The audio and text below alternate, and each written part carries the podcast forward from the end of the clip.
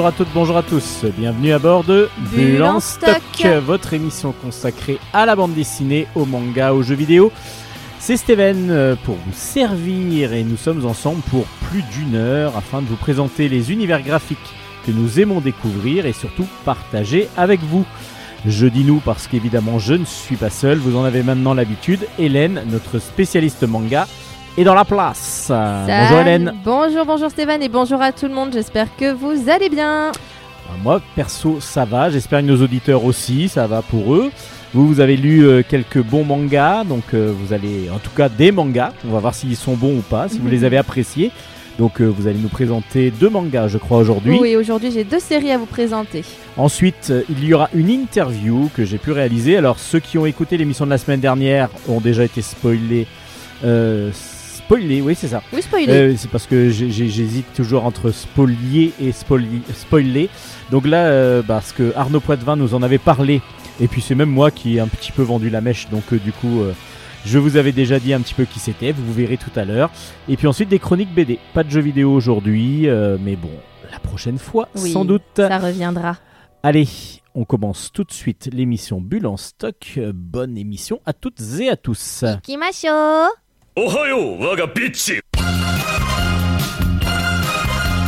Chronique manga. On commence avec du franga, je crois, du manga français. Du manfra, du coup. Du manfra, on dit. Ah bon, d'accord. Bon, du Il paraît, il paraît qu'on dit Manfra. C'est aux éditions Ankama et c'est écrit par euh, donc euh, un Français Soria S-O-U-R-Y-A et ça s'appelle Tali, fille de la lune. Euh, la série est terminée en trois tomes. Souria qu'on avait déjà vu dans la, la, comment dire, ce qui suivait euh. Et donc, il avait fait la- toute la série rouge Bah, de- avec oui. euh, Florent Maudou. C'est ça, il en parle d'ailleurs dans ses petites notes de fin de, de page dans le premier tome. Il explique euh, qu'il a fait, en fait, que le manga que j'ai dans les mains, c'est-à-dire Tali, fille de la lune, c'est son premier travail personnel et que jusqu'alors, il avait principalement travaillé en collaboration, notamment donc avec Florent Maudou ou encore Hasteda pour euh, Blood Tales No Tales. Voilà, notamment. Donc euh, là, sauf que moi là, je vais vous parler donc euh, d'une œuvre qui est entièrement de Soria et qui est géniale si vous aimez l'univers euh, médiéval, fantasy.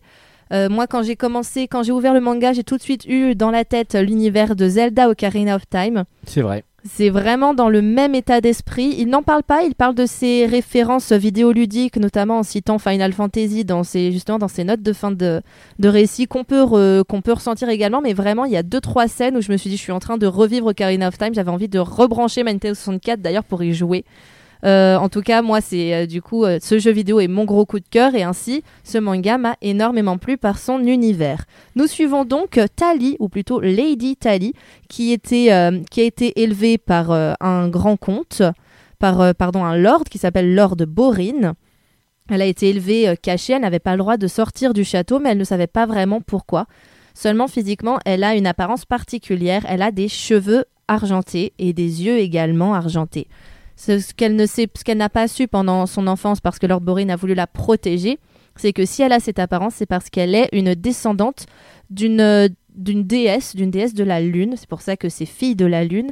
Et d'ainsi, elle a des pouvoirs euh, magiques qui se réveillent notamment à la puberté des, filles et euh, lors de- des premières menstruations, des premiers saignements, parce que ce pouvoir consiste à pouvoir invoquer, ce pouvoir consiste à pouvoir, pardon, ce pouvoir consiste à invoquer une chimère lorsque euh, nous perdons du sang, lorsque donc soit nous nous compons, soit donc euh, pendant nos menstruations. Ce qui peut être un peu compliqué parce que c'est un, ce sont exclusivement des femmes qui, euh, qui sont donc Bah. des filles de la lune. Donc euh, tous les mois, elles se retrouvent confrontées avec ces chimères qui, si elles n'arrivent pas à contrôler leur magie, peuvent être totalement dévastatrices. De ce fait, les, les femmes, les filles de la lune ont été, comment dire, détruites. Enfin, il y a eu une espèce de génocide à l'encontre de, de ces femmes et c'est pour ça que la jeune Tali avait été cachée chez ce lord, le lord Borin. Et donc, du coup, j'imagine qu'elle va devenir une femme et elle va donc euh, découvrir ses. Ses pouvoirs et euh, ses pouvoirs. Enfin là, c'est quand même le, dé- le début du tome 1 démarre bien après le fait qu'elle découvre ses pouvoirs, etc. Euh, cependant, quelqu'un, à cause de, à cause du- de l'éveil de, de sa magie, euh, découvre qu'il y a donc une fille de la Lune qui est cachée dans le manoir de Lord Borin, et ainsi elle n'est plus en sécurité chez lui. Donc l'histoire commence au moment où elle est obligée de s'enfuir de ce château accompagnée de son fidèle chevalier servant Alan, et ils vont partir à l'aventure au travers du pays. euh, incognito afin de, se diriger chez Lady Sibyl qui, d'après Lord Borin, est la seule femme qui pourrait protéger la jeune Tali. Et bien sûr, elle, va, elle va commencer à vivre une aventure en compagnie de Pavel et Lélo. Ça va être une belle petite euh, troupe d'aventuriers. Et là, c'est là qu'on reconnaît un peu Final Fantasy avec le principe de la, de la troupe qui s'agrandit. Euh, au début, on est juste un personnage, on en rencontre un deuxième, et tac, tac, tac, ça devient du tour par tour. Enfin bref, je vais pas vous refaire euh, Final Fantasy, mais on sent cette, on sent cette patte RPG japonais dans la construction des personnages, comment ils se rencontrent et comment ils vont être amenés à vivre une aventure tous ensemble. Et donc du coup, ben ça finit l'histoire. Oui, les- les, euh, la série est terminée en trois tomes. Et là, pour le moment, je ne vais vous parler que du tome 1 en soi pour éviter de trop vous spoiler, etc. D'accord. Mais euh, en tout Mais ça cas, continue bien. mais ça continue bien. Tout Parce est, que le tout début, est apparemment, intéressant. vous avez beaucoup apprécié, mais vous voulez pas trop nous en dire pour dire. Non, le début, euh, le début est très sympa, le style graphique est chouette. Parce... Alors déjà, c'est un manfra. Là, pour le coup, j'utilise vraiment le terme manfra et pas manga français pour la simple et bonne raison que ça se lit de gauche à droite. L'auteur a pris, euh, a pris parti de quand même travailler de gauche à droite. En même temps, il a aussi travaillé dans l'univers de la bande dessinée un petit peu aussi. Donc, euh, Mais, mais Il a- même les mangas de toute façon de chez euh, de chez Ankama, Ankama, quand c'est euh, écrit par des toujours- Français, ouais, mhm. Dofus par exemple, c'est toujours de gauche à vrai, droite. c'est très vrai. Malgré le fait que ce soit vraiment un format vraiment manga. Là, c'est un peu plus grand qu'un manga. Oui, c'est un un peu manga un peu de luxe. Mais Oui, le dessin est vraiment, euh, vraiment manga. Oui, le C'est dessin pour est, ça très que c'est vous manga. qui le proposez. c'est vrai. Et en tout cas, il est, il est vraiment très chouette. Euh, les, les personnages sont vite attachants. Ils ont chacun quand même des traits de personnalité. Même si on est dans un univers manga, on sent une patte euh, franco-belge qui est, qui est présente et, et qui fonctionne bien avec le style. Dans le découpage déjà. Exactement, dans le découpage, dans... mais même dans les traits de certains personnages. Et malgré tout, encore une fois, par exemple, le chevalier Alan, il a vraiment une tête typique de personnage euh, secondaire dans, par exemple, The Legend of Zelda. Moi, j'adore, j'ai vraiment beaucoup aimé. Et je vous conseille vraiment ce manga, enfin ce manfra qui est très bien écrit. Donc ça s'appelle. Ah, ah, après votre euh, tout. Excusez-moi. Bah non, mais allez-y, allez-y. vous avez tout à fait le droit. euh, Ça s'appelle du le- coup Tali, fille de la lune, et c'est aux éditions Ankama. Et non, je n'ai pas le Covid, ne vous en faites pas. Non, mais voilà, tout à fait. J'ai juste donc, avalé de travers. Il y a trois tomes qui concluent une histoire complète. Tout à fait.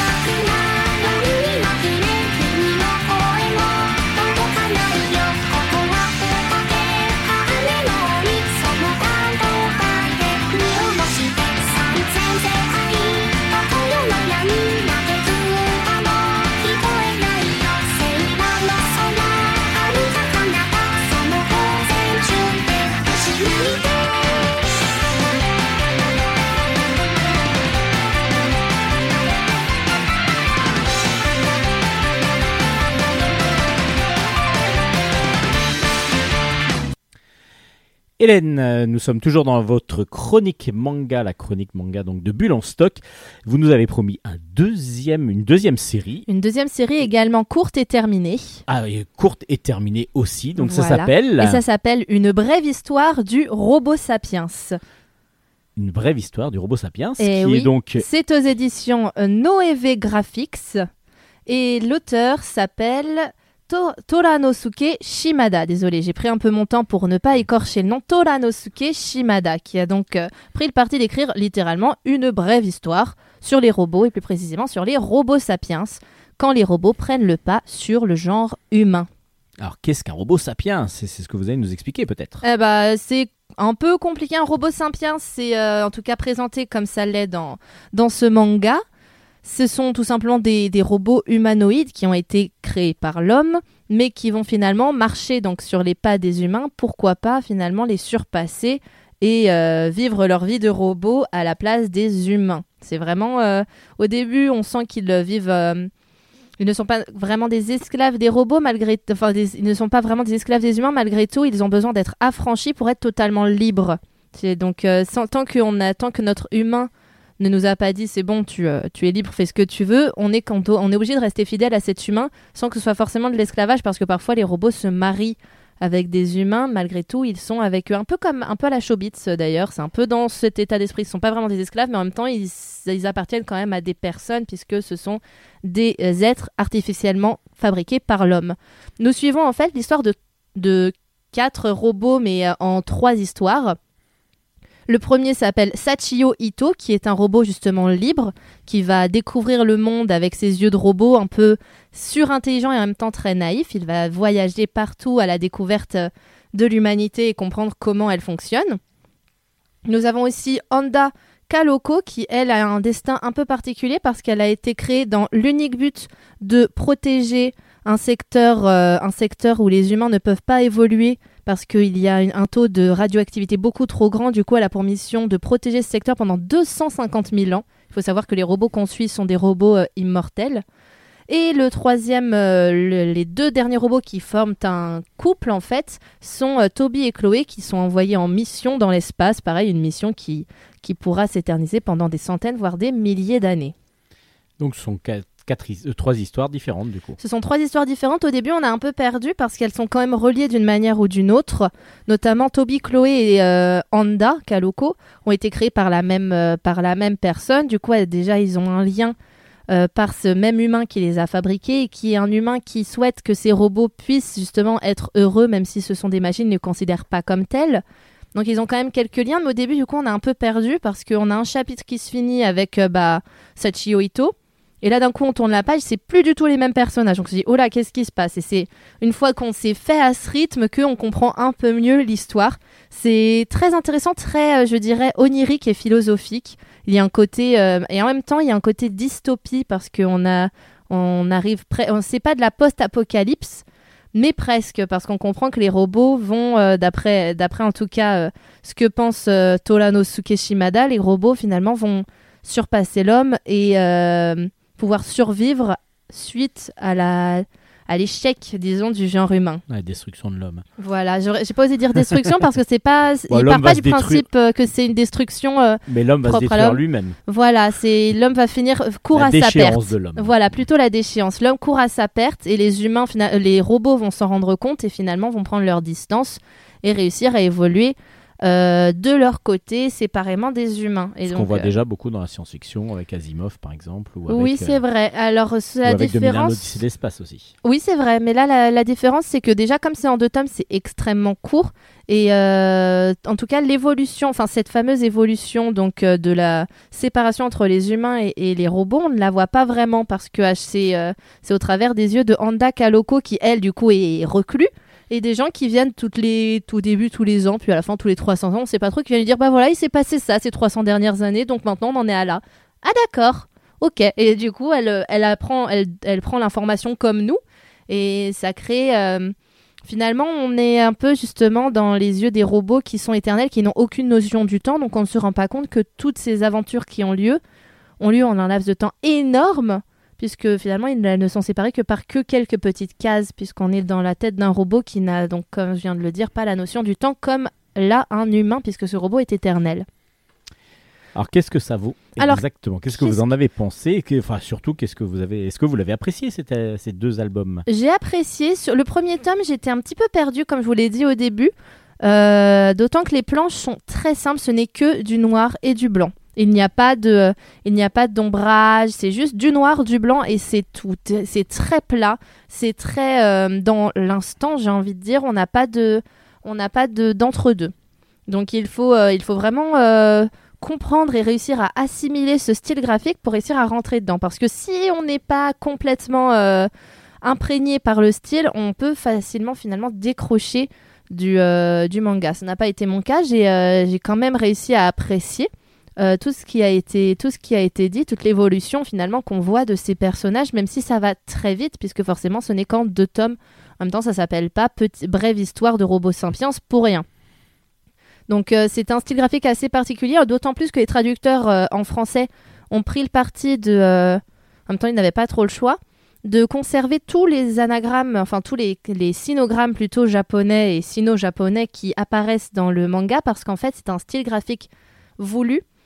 C'est-à-dire que chaque, euh, chaque bâtiment quasiment a la forme de sinogramme parce que par exemple si on va à l'hôpital, il y a écrit, euh, il y a une, c'est euh, le comment dire, la devanture de l'hôpital de manière rectangulaire, il y a le kanji, les kanji qui signifient hôpital dessus. Donc c'est un, c'est un style graphique vraiment particulier qui peut-être parle plus finalement à des japonais qu'à des français et pourtant ça ressemble finalement plus à une BD franco-belge qu'à un manga quand on regarde le, le dessin à proprement parler. Et le découpage et Voilà le découpage, on n'est pas du tout dans un manga. Euh, enfin, on l'est, on- si on est dans un manga parce que ça se ressent par rapport à comment euh, évolue l'histoire, que de toute façon faut lire de droite à gauche parce que parfois il y a quand même du coup des, des scènes qui sont à cheval sur deux pages par exemple, enfin des choses comme ça. Malgré tout, on est vraiment dans, enfin ce n'est pas un manga banal. Vraiment, pour le coup, je pense que des fans de BD franco-belge pourraient beaucoup aimer. euh, cette histoire donc très onirique du genre humain et surtout du genre robot. Que va-t-il advenir de nous? Donc c'est une bonne découverte de Bulle en C'est une drôle de découverte que j'ai appréciée. Une drôle de découverte. Une drôle de découverte que j'ai appréciée. Parce que, enfin, si c'est une bonne découverte, mais c'est vraiment quelque chose d'atypique en Et fait. d'original. D'original, très original. C'est ce qu'on cherche aussi dans Bulle en stock. Oui. Donc, Donc ça s'appelle ça s'appelle Une brève histoire de Robo Sapiens et c'est aux éditions. Noévé Graphics. Exactement. Merci Hélène pour vous en euh, cette euh, belle chronique et puis cette belle découverte du coup assez originale comme euh, pareil le, le Mangfra. euh, voilà, on a deux originalités aujourd'hui dans la, dans, dans la partie manga. Euh, pas d'originalité pour ce qui suit, c'est la partie musicale de l'émission et comme d'habitude depuis le début de la saison, nous vous proposons un petit jeu. Une Il- musique de film. Mais de quel film Mais de quel vient-elle film vient-elle? Voilà, une chanson tirée d'un film. À vous de le découvrir et de me le dire après. Enfin, de me le dire. De... On vous dira la réponse après.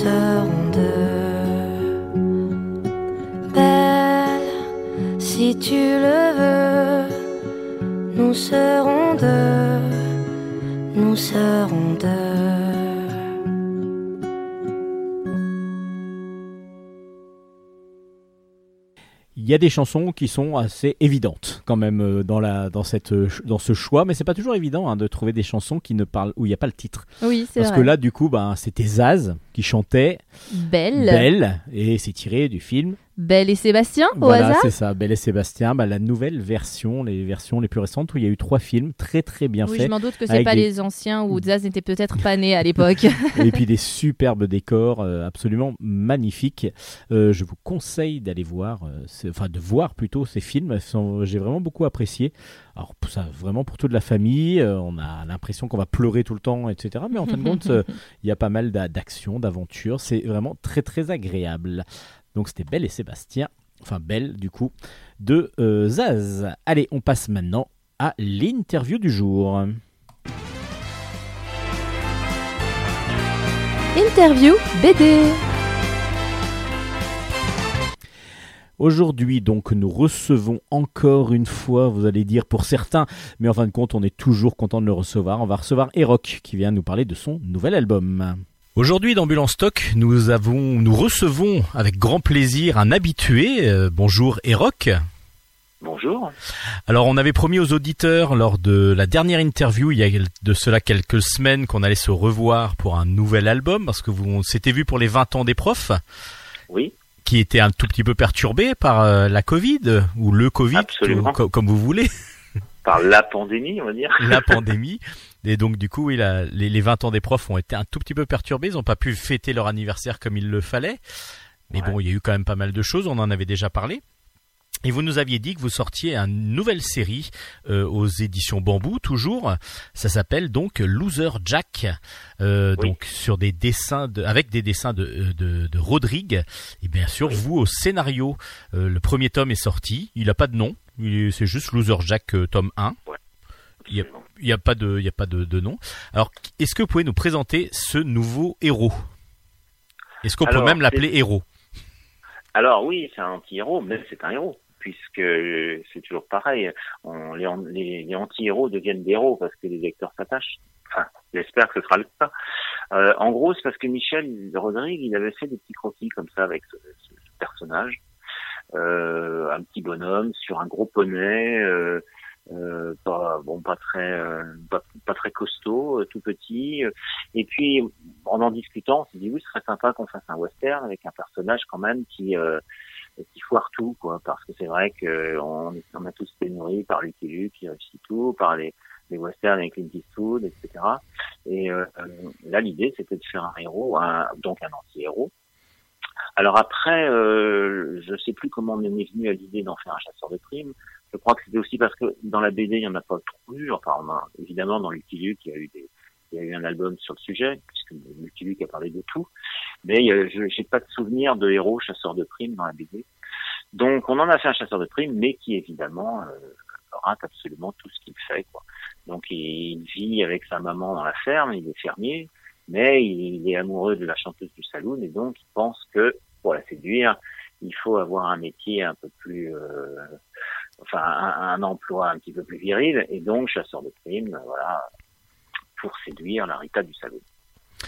Alors du coup, on va nous euh, retrouver bah, justement dès le début cet amour impossible pour lui. Enfin, lui, en tout cas, il a l'impression que ça va être possible, mais pas pour elle. Et puis, bah, c'est comme ça que ça va être, ça va commencer. Là, il va vouloir changer. Et puis, bah, beaucoup beaucoup de choses euh, vont vont vont essayer de le transformer. Et en fin de compte, ça va pas tout à fait être euh, ce qu'il attend, quoi. Parce que les, Voilà. les chasseurs de les chasseurs de primes, évidemment, il y en a d'autres. Et lui, il va essayer d'avoir, euh, de retrouver des malfrats, mais euh, pas obligatoirement les plus, les plus virils et les plus dangereux, parce que lui, il va pas réussir à les avoir. Voilà, et puis c'est-à-dire qu'il est absolument pas doué, quoi. C'est-à-dire qu'il a un, un, un revolver trop grand qui traîne par terre. Donc déjà, tout le monde se moque de lui quand il arrive en ville parce que va arriver de loin, parce que ça, il laboure le- la, la rue principale de la ville. Euh, c'est vrai qu'il est tout petit, donc il est vraiment pas super impressionnant. Il n'est pas très doué au tir, et en plus son, son revolver a un recul d'enfer, ce qui fait que il se retrouve projeté euh, à 100 mètres de là. Et donc voilà, donc c'est c'est- très difficile quand même pour lui d'être impressionnant. Et d'ailleurs, euh, il, il n'arrête absolument aucun bandit, jamais. Enfin si, il, arrive à en arrêter un, et euh, mais le, le bandit préfère payer lui-même la prime juste pour euh, être sûr ne- qu'on qu'on sache pas un jour qu'il a été arrêté par Loser Jack. Du coup, euh, vous aviez dit que c'était par des dessins de Rodrigue que ça avait commencé. Euh, c'est pas parce que comme euh, c'était vous pour vous pardon une envie déjà de, de faire un western parodique ou c'était parce que juste les dessins vous avez attiré Oui, j'avais déjà pensé, mais pas plus que ça. C'est juste parce que là, en voyant quelques croquis, il avait déjà en fait situé un peu vraiment le, personnage avec le avec le poney, c'est-à-dire il y avait plusieurs croquis. euh, On voyait le poney qui essayait de sauter une haie, mais qui prenait la haie. Enfin, il avait même déjà pensé, à, avant même qu'on connaisse l'emploi du personnage, à mettre une petite échelle euh, sur le poney, parce qu'effectivement, le Jack, il se balade sur un gros poney, il peut pas monter tout seul. Il faut qu'il ait une petite échelle. Donc euh, c'est vraiment ça qui a été le déclic, quoi. En disant le personnage est rigolo, il y a, peut-être quelque chose à faire. avec. parce que le, il faut le dire qu'il est tout petit en plus il n'est pas gâté par la nature physiquement il est il est petit assez assez faible physiquement Ouais. Euh, parmi parmi euh, enfin parmi tous les, les méchants les personnages que l'on rencontre il y a beaucoup beaucoup de de parodies évidemment parce que c'est un album parodique et il y a beaucoup donc de personnages entre guillemets connus ce sont des, petits hommages que vous rendez euh, dans le dans l'album à, des soit des dessinateurs de BD soit à d'autres personnages. Surtout des dessinateurs de BD d'ailleurs. C'est-à-dire qu'on a à peu près caricaturé, euh, enfin, je sais pas, au moins une dizaine de nos de nos collègues. Et euh, notamment sur les pages de garde, on a fait des affiches de recherche, donc, où on a mis la plupart de. Alors d'ailleurs, le problème, c'est que ceux qui n'y sont pas nous engueulent parce que effectivement, euh, donc il faut penser à les mettre dans le dans le tome 2. dans le tome 2 euh, ah, qui est en qui est en cours. On, a, on vient de le commencer. Mais oui, c'était marrant de faire un clin d'œil. En fait, le clin d'œil, il faut pas que ce soit gênant pour le lecteur. C'est-à-dire que le lecteur ne comprend pas le clin d'œil, ce qui est embêtant. Mais si ça ne gêne absolument pas le, la lecture, donc effectivement, les, que ce soit les noms des bandits, leurs têtes, etc., on, on a fait des, des clins d'œil à nos amis. Mais même si personne ne connaît euh, ces gens-là, c'est absolument pas gênant pour euh, pour lire les gags. Voilà. Par contre, les fans de BD, eh ben, reconnaîtront des dessinateurs qu'ils apprécient ou pas. Voilà. Ça dépend. Hein, ça dépend lesquels. hein.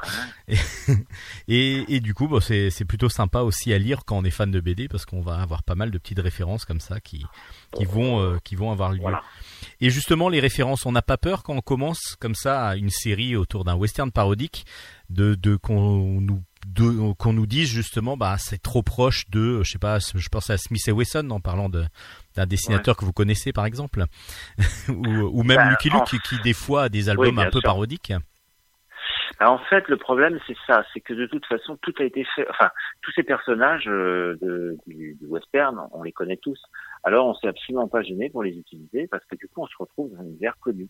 Euh, effectivement, il y a le shérif, il y a le croque-mort, euh, il y a des villages. Mais non, ça nous a pas posé de problème parce que de toute façon, on n'a pas le choix entre guillemets. C'est-à-dire que les références de tout le monde, que ce soit par la BD ou par le, cinéma, ce sont les personnages. Nous, ça se passe dans une petite ville. Et donc tous ces personnages-là, ils doivent être là. Après, on essaye d'apporter du nouveau justement avec notre héros qui lui euh, a, je j'ai pas trop de références, je vois pas trop de références auxquelles on pourrait se, se, se rapprocher pour euh, pour ce type de héros. Quoi. Euh, mais c'est bien parce que les gens ils sont contents de, re- de retrouver oui le croque-mort, le shérif, euh, le saloon. euh, et puis c'est aussi c'était aussi pour le plaisir pour euh, Michel de dessiner bah voilà un- une ambiance vraiment de, de l'Ouest qu'on connaît. Alors dans le dans le tome 2, par contre, on va essayer de trouver des personnages qui sont pas forcément des personnages de western, qui, qui peuvent se raccorder, mais euh, comme euh, euh, qui pourraient être un petit peu euh, comment décalés dans euh, dans un pays dans dans un univers de western. bon on a déjà On un petit peu dans le, dans le premier tome avec euh, Donald Trump qu'on croise à un moment donné Oui. alors c'est pas tout à fait Donald Trump mais euh, on- Bah, il y a Donald Trump, et il lui ressemble quand même beaucoup. Présente, oui, euh, au poste de maire contre euh, notre éditeur, parce qu'on est des faillots, donc on a mis notre éditeur. Euh, Bah, euh, autrement, il y dans avait pas de tome. Comment autrement il n'y avait pas de tome 2 c'est ça Et non, non, parce qu'il gagne à la fin, évidemment. Trump. Alors, on a, on a fait perdre Trump, mais on savait pas encore les résultats de l'élection, donc mais on, ça prouve qu'on était visionnaire, on le savait. Bah Donc- c'est ça, bravo, trop fort. Et c'est peut-être même en, en lisant l'album que euh, les, les, les électeurs euh, américains ont choisi. Bien sûr. Ouais, on Oui, faut- se dire comme ça. très- Hmm. On a un très gros public là-bas. C'est. Surtout que l'album n'était pas sorti à l'époque. L'album n'était pas sorti. Alors je pense que les Américains, le western français, ils pensent même pas que ça puisse exister. Western parodique en plus, oui. Et justement, parlant de dessin, pourquoi euh, vous n'avez pas pris la, le, vos pinceaux, vos, vos, vos, vos- votre encre, vos... Parce que là, vous avez décidé que c'était Rodrigue qui dessinait. C'est vous allez revenir Ah. au dessin ou pas? Parce qu'on sait que vous êtes bah, euh, je- le papa de Raoul et Fernand, entre autres, Oui. En dessin. euh, mais du coup, il n'y a oui, pas la alors, velléité euh, de faire avec un nouveau personnage comme ça euh, l'envie de dessiner. J'aimerais bien, ouais. C'est vrai que ça va, ça me titille un peu, comme on dit. Je vais y penser et j'y pense de temps en temps. Mais là, en l'occurrence, euh, bah déjà parce que le projet il venait de, de Michel, enfin l'idée des- du personnage déjà.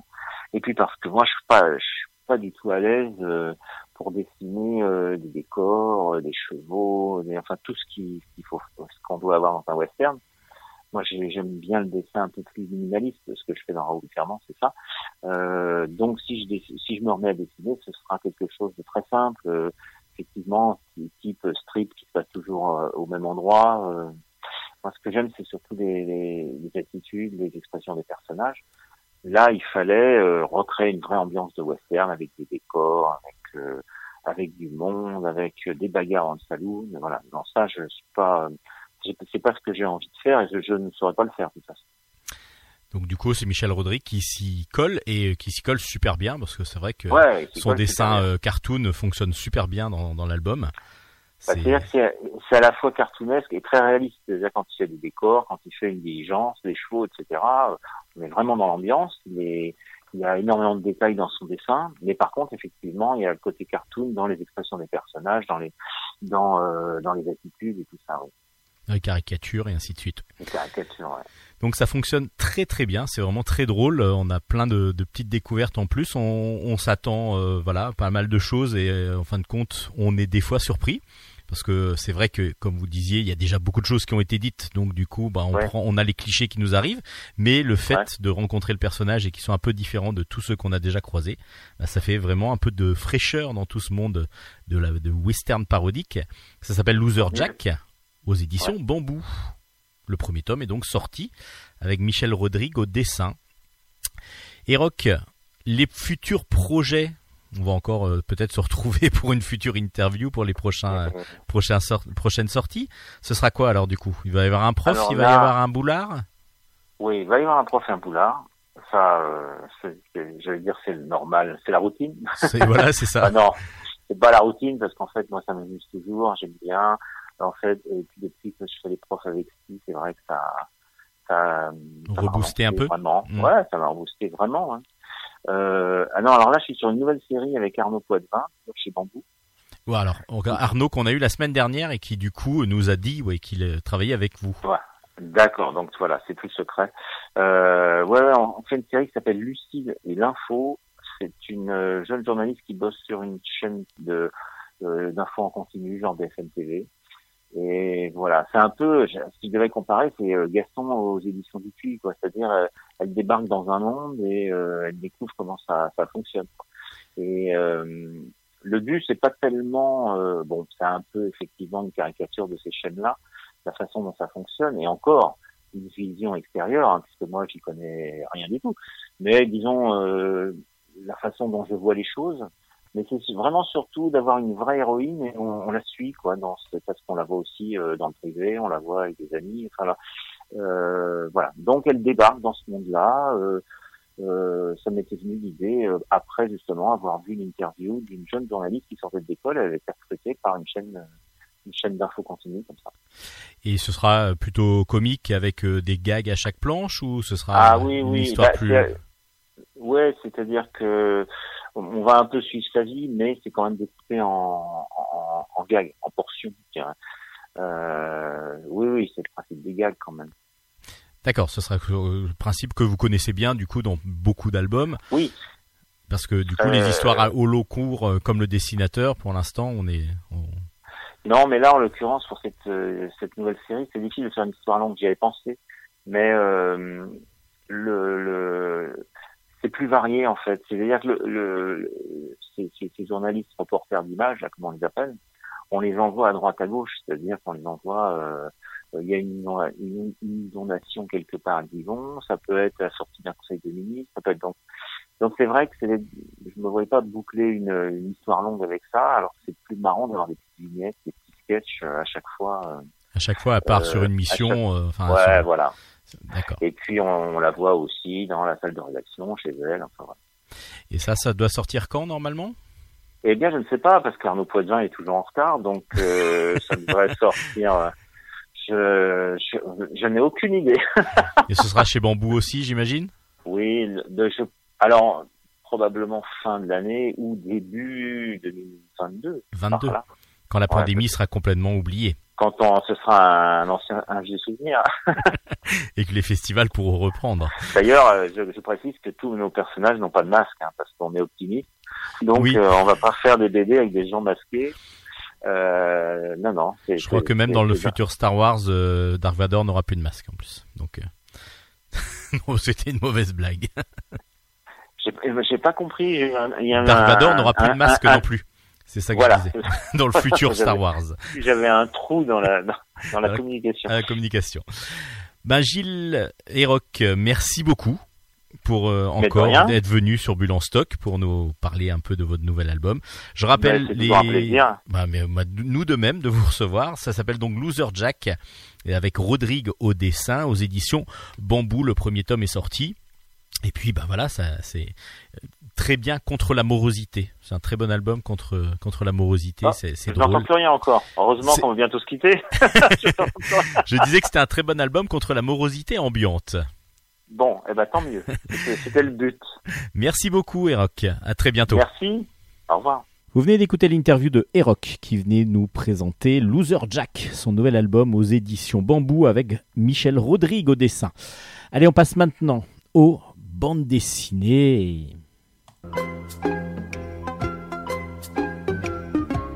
Chronique bande dessinée.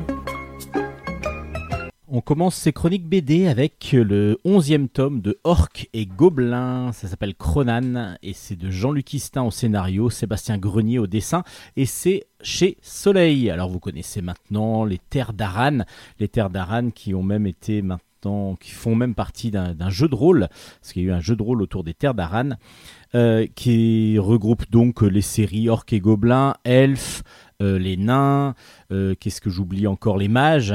Euh, et donc, ben, dans Orc et Gobelin, donc ce sont à chaque fois des one-shots ou alors des, oui, ce sont des personnages qu'on peut retrouver, mais ce sont des one-shots à chaque fois euh, de, de- différents personnages. Là, on va retrouver pour la première fois Cronan. Euh, ça va vous dire quelque chose, tiens, Cronan. Euh, on est à Antaria euh, qui traverse ben, une crise assez grande parce que sa reine, la reine de Antaria, qui s'appelle Nawel, a perdu la raison et a décidé de, faire exécuter tous ses soldats. Euh, Il y a un orc qui est donc le chef des soldats qui s'appelle Cronan, qui est le capitaine de la garde. Il arrive à en réchapper, mais il est euh, condamné quand même à mort dans le désert. Et il va tout, il va prouver que ce que n'est pas vraiment la vraie Nawel qu'il connaissait, euh, mais une usurpatrice qui se ferait passer pour elle ou qu'elle aurait été droguée. Enfin, il y a quelque chose qui se passe, donc il va essayer de se venger, essayer de, se, de comprendre ce qui se passe en se vengeant de ceux qui manipulent sa reine. Si vous connaissez un tout petit peu Robert Howard, vous allez découvrir que ça ressemble beaucoup à Conan. Et oui, on est dans une pas parodie parce que du coup on est c'est pas drôle, mais une adaptation par Jean-Luc Istin, il va qui, s'est inspiré des textes de Robert E. Howard, euh, le père de Conan du coup. Et c'est pour ça que Cronan, euh, du coup, euh, bah, donne tout, de, tout son sens dans, le prénom. Et il va donc adapter ce, Conan, le barbare, Conan le barbare, à, à son univers d'heroic fantasy, orc et gobelin. Euh, Sébastien Grenier au dessin, c'est toujours aussi beau, toujours aussi précis, avec beaucoup beaucoup de détails, vraiment très agréable à, à voir, à lire, à découvrir. Et puis ben, le scénario, du coup, euh, il est un petit peu un petit peu reconnu, mais vraiment aussi agréable à lire. Et puis on a vraiment, c'est assez intense sur un tome. Euh, c'est toujours un peu ce qu'on peut reprocher des fois à, à, cette, à ces séries là, Orc et Gobelin, où on n'a pas vraiment le développement des personnages. Mais là, comme on a eu déjà un sentiment de connaissance du personnage, Du coup, le, le développement du personnage est moins important et on est vraiment dans l'action pure. Donc ça s'appelle Orc et Gobelin, le tome 11 s'appelle Cronan. Pour changer totalement d'univers, l'incroyable histoire de l'immortalité, l'épopée du transhumanisme, c'est de Benoît Simat au scénario, Philippe Bercovici au dessin, et c'est aux éditions des Arènes BD. Le transhumanisme, c'est quoi? C'est l'envie qu'avait l'homme de, depuis le début, depuis le, deuxième siècle exactement, au fin du premier siècle et deuxième siècle, de, montrer que l'âme et le corps, que le corps en fin de compte ne servait qu'à mettre une âme dedans et qu'en fin de compte le, corps est quelque chose de nocif quasiment, que c'est l'âme qui est pure, l'âme qui est proche donc même de Dieu, parce que c'est comme ça qu'on a un peu défini au début euh, ce qu'était le transhumanisme, en particulier avec un mouvement religieux qui s'appelait le gnosticisme.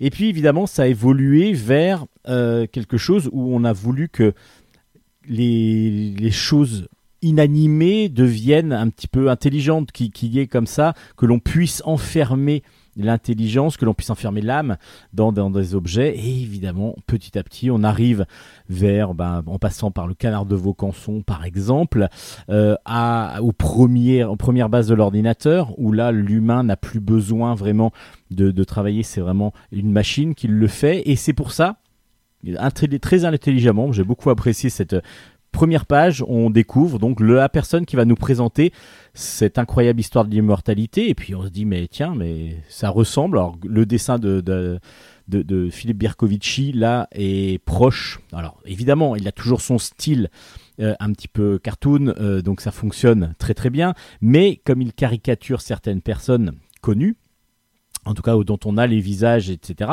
Là, c'est Alan Turing qui nous présente cette, cet album. Alan Turing, c'est celui qui a inventé la machine euh, Enigma, qui a permis, non, qui a permis de coder, de décoder, pardon, le code Enigma, qui était le code secret des Allemands pendant la deuxième, la deuxième guerre mondiale, et qui a donc permis de comprendre ce que disaient euh, les Allemands pendant, pendant leur transmission. Et c'est donc ce qu'on a appelé la base de, de, l'ordinateur, la base de l'informatique. Évidemment, on a Pascal aussi, un petit peu avant, qui fait la machine à calculer, parce que tout ça est parti de ça aussi. Et donc, on va voir petit à petit, dans cette euh, évolution de l'immortalité, l'envie que les objets, que, que, que l'on puisse contenir en tout cas l'esprit, euh, l'intelligence humaine, que l'on puisse la conserver pour que l'humain reste immortel, parce que euh, enlevé de son corps qui lui est mortel, euh, ben, l'idée de garder l'âme et l'intelligence d'un humain, ça a toujours été une envie de l'homme. Du coup, on va passer par beaucoup de choses. On va avoir pas mal de philosophie, pas mal de, évidemment, de religion. Tant que la science n'a pas encore mis son grain de sel, en tout cas au point où on, où on en est maintenant, avec l'alchimie et ainsi de suite, on va quand même commencer à faire des tests. Euh, mais on va arriver petit à petit ben, avec euh, tout ce qui est ordinateur, méga ordinateur, méga serveur, qui permettent maintenant de relayer, voire de concurrencer euh, l'humain. Euh, et puis peut-être qu'un jour, on va pouvoir enfin conserver, enfin pouvoir enfin, est-ce que c'est vraiment une volonté aussi? Est-ce que c'est pas une dangerosité? Bah, Tout ça, c'est mis dans cet album qui est vraiment passionnant. Alors, faut faire attention parce que vraiment là, on présente quelque chose qui relève de la philosophie, qui relève aussi pas mal de la science, et donc c'est ça peut paraître assez complexe, mais on s'y sent bien. Moi, je me suis senti bien. Alors peut-être que j'ai aussi un, passé scientifique, je suis euh, professeur d'informatique, donc évidemment, ça me parle, mais vraiment, vraiment, cette- c'est très, très intelligemment fait, comme toute cette, euh, série hein, de l'histoire, l'incroyable histoire 2 euh, aux éditions des arènes BD. À chaque fois, il y a déjà quelqu'un qui connaît vraiment très bien le sujet, qui nous explique vraiment euh, de façon amusante aussi, parce que le dessin évi- évidemment de Philippe Bercovici euh, est à la hauteur de ce que l'on attend, euh, parce qu'on a euh, du, du réalisme, semi-réalisme qui fonctionne très très bien dans ce type d'album. Et puis, parce que comme ça, on voit ces personnages-là qui nous font marrer, et en même temps, bah, le texte est vraiment très important. Donc, ça peut être un peu complexe pour, euh, pour rentrer dedans, mais en fin de compte, une fois qu'on y est, on est vraiment très très agréablement euh, surpris. Euh, vraiment, euh, j'ai adoré cet album qui s'appelle donc L'incroyable histoire de l'immortalité, l'épopée du transhumanisme aux éditions des arènes BD. Peut-être parce que ça me, le sujet me marquait un peu plus que les autres, mais en tout cas, celui-là, j'ai vraiment beaucoup beaucoup apprécié. Et puis en gardant un côté un petit peu philosophique, mais là on va partir sur la philosophie de l'humour. On va aller rencontrer Renard et Blaireau. C'est euh, de Serge Scotto et c'est aux éditions Mosquito. Comme leur nom l'indique, bah, ce sont euh, un renard et un blaireau euh, qui euh, bah, con- contemplent un petit peu leur vie. Alors ils font pas grand chose dans leur forêt. Et puis, ben, ils vont à chaque fois avoir des petites interactions très drôles. Euh, alors, très drôles, ça dépend lesquelles. Il y en a qui font plus réfléchir que d'autres. Euh, le première, par exemple, on voit Renard qui est en train de regarder une fourmilière, et puis blaireau qui lui demande Qu'est-ce que tu fais? J'observe les fourmis pour réfléchir à la société organisée au monde du travail. Euh, et du coup, ben voilà, il va y avoir toute des, des- une petite discussion entre eux qui va souvent se révéler très drôle et puis une, une finalité qui est plutôt euh, drôle aussi. Ça, ça- à chaque fois, chaque petite scène, c'est sur 4-5 pages. Euh, et puis, euh, on va comme ça euh, les suivre avec leur petite philosophie euh, de comptoir par moment, euh, des fois un petit peu euh, tourné autour euh, de la sexualité aussi. Et puis, on va rencontrer un autre. Euh, un, autre personnage qui est un grand gourou, le grand gourou. euh, alors il s'appelle exactement, c'est un kangourou et il a toujours un slip sur la tête. Et, et- du coup, ce grand gourou, ce kangourou grand gourou, euh, qui s'appelle, attendez, je vais vous retrouver euh, son nom euh, parce que j'ai l'album devant les yeux, euh, Slibar Kangourou Pu. Il s'appelle, euh, qui, euh, qui donc euh, est un kangourou euh, qui est un, ben, un gourou de, de la méditation. Il est là pour méditer et pour essayer de remettre un petit peu droit euh, ben, les idées de renard en particulier. Euh, voilà, c'est assez drôle. Euh, oui, c'est drôle, c'est drôle la plupart du temps. On réfléchit aussi pas mal à certains moments, donc c'est plutôt pas mal. Il y a un côté philosophique qui est marrant, mais euh, euh, Scotto arrive à passer justement de l'un à l'autre. Des fois, on est quelque chose sur beaucoup plus de, de futile, des, fois des choses où on va rigoler, mais en réfléchissant un peu plus, c'est très agréable. Le dessin est, drôle et assez proche d'un petit cartoon, euh, donc ça fonctionne très très bien. Euh, c'est euh, c'est vraiment à découvrir parce que c'est pas c'est pas courant. Alors on peut faire ça fait penser un petit peu à Guéluron par moment. Voilà, on a des, des, des idées un peu dans ce style-là, des fois un peu absurdes aussi. Donc euh, vraiment un mélange de pas mal d'idées, de pas mal de, réflexions qui sont très bien faites. Ça s'appelle donc Renard et Blaireau. Alors ça s'écrit pas Renard avec un D mais sans D et Blaireau c'est B L E R O accent circonflexe. C'est aux éditions Mosquito.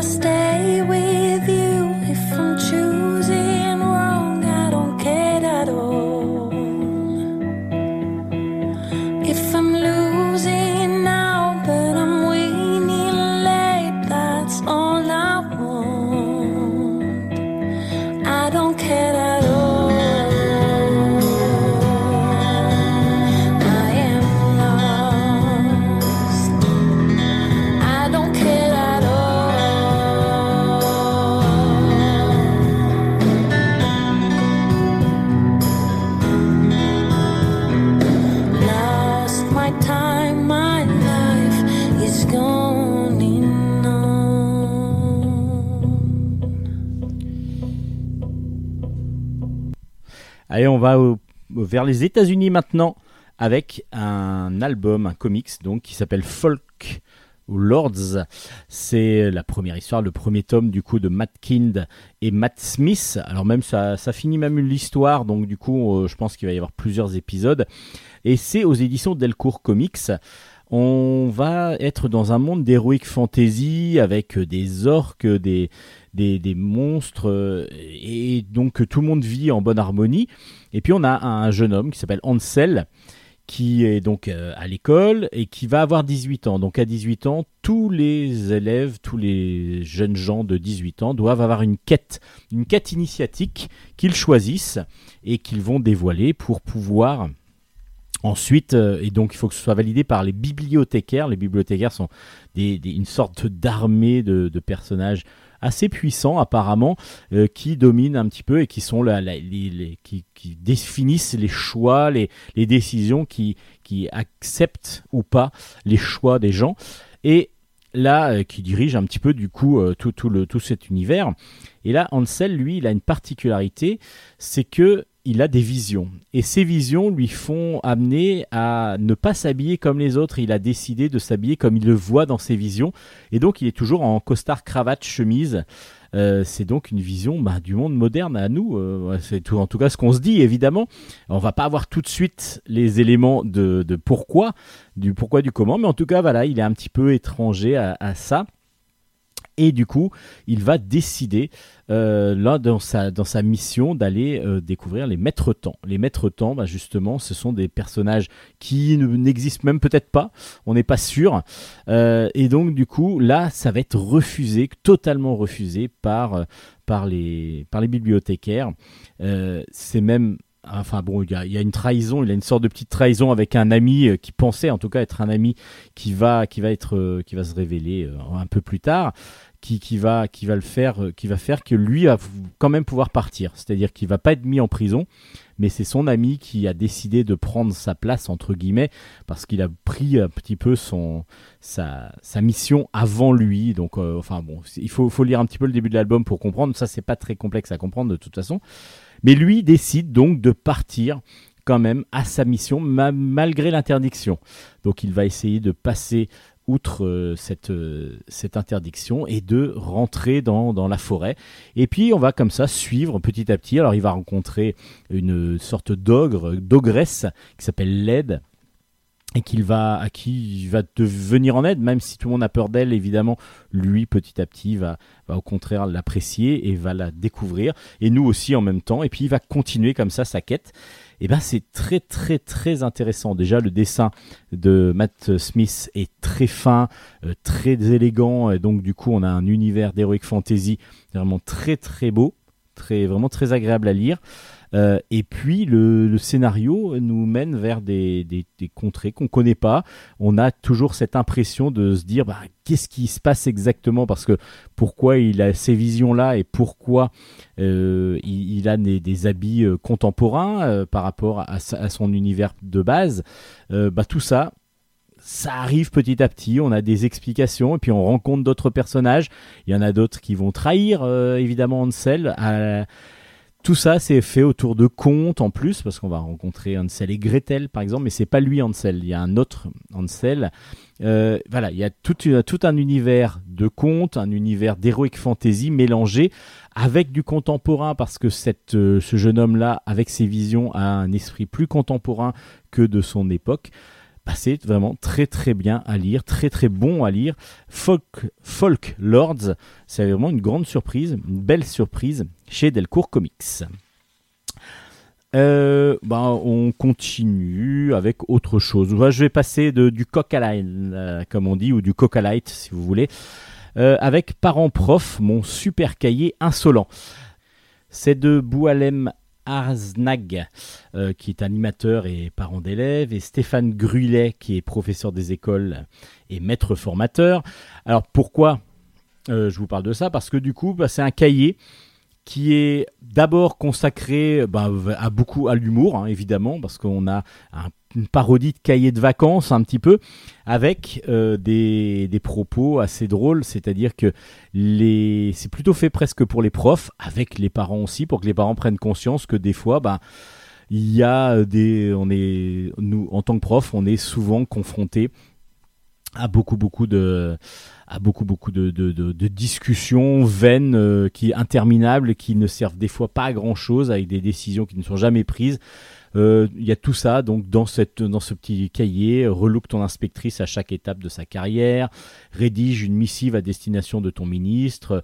Essaye d'enseigner à distance avec, un matériel, avec ton matériel personnel parce qu'évidemment ça touche aussi bah, notre période avec des, des, problèmes de connexion et ainsi de suite que peuvent rencontrer certains profs.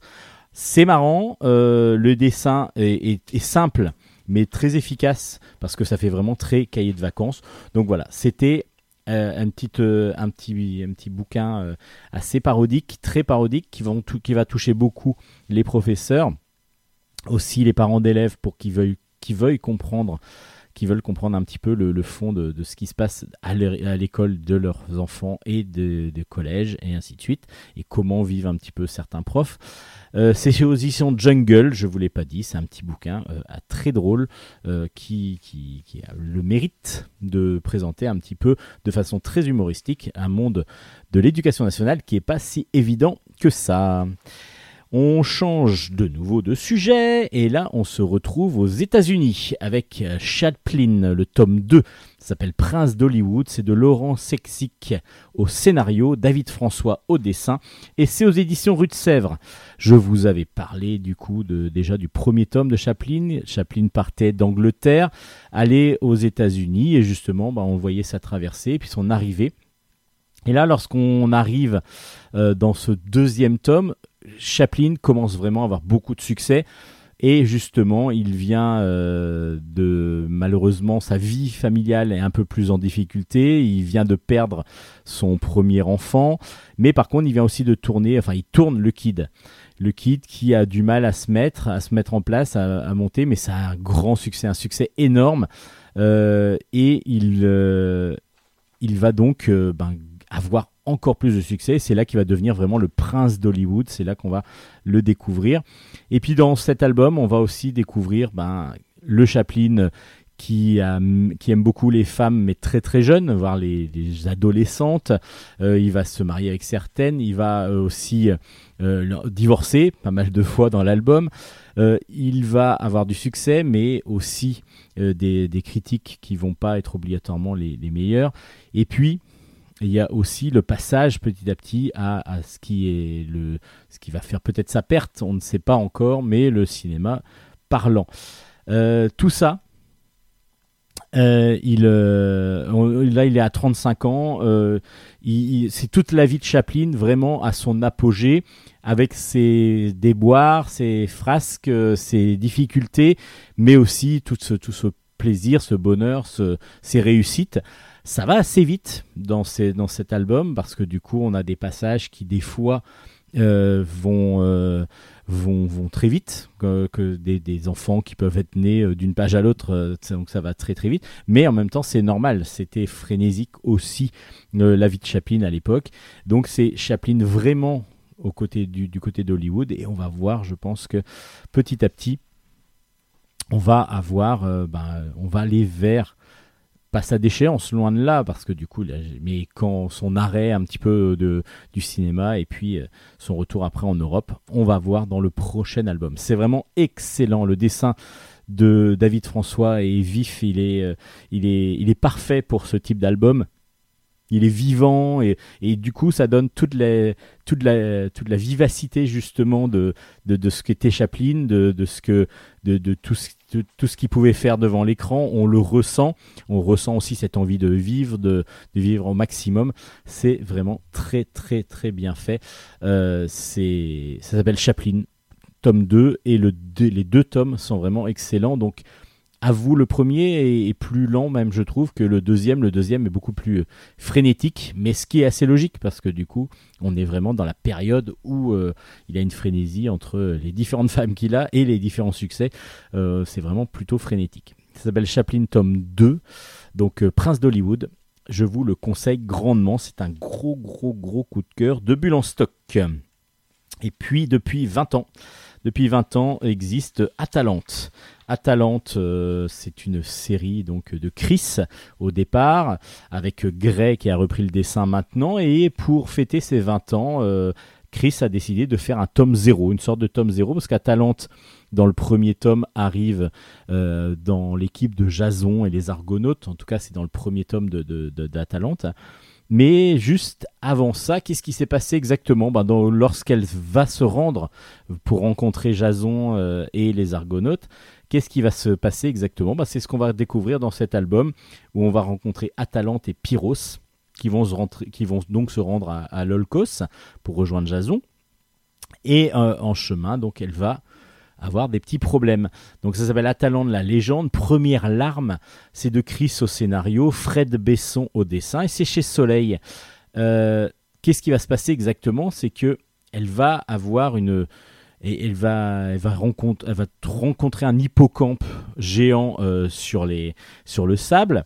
Enfin, les deux vont rencontrer un hippocampe géant qui, est prisonnier. Elle va essayer de, le sortir de là, de, de l'aider. C'est parce que ça doit être euh, l'hippocampe de Neptune, donc euh, du, du dieu. Et là, le gros problème, c'est qu'elle se fait attaquer par des humains et qu'elle elle se fait frapper. Et là, quand elle se réveille, elle se réveille de nouveau au même endroit qu'au début de l'album, c'est-à-dire qu'elle se retrouve dans la forêt. Là, elle dit bon bah je vais pas passer, on va pas passer par la plage, on va plutôt passer par la forêt. Et là, eh, pareil, il va se passer quelque chose qui va faire qu'elle va, va s'étourdir et du coup, elle va de nouveau se retrouver dans la forêt. Elle dit il y a un problème quoi. Et en fin de compte, lorsqu'elle si elle, va patienter avec Pyros à un moment donné, Pyros c'est un un faune et voilà, avec des pattes, de, un- une sorte de, bestiole avec des, pattes de cabri.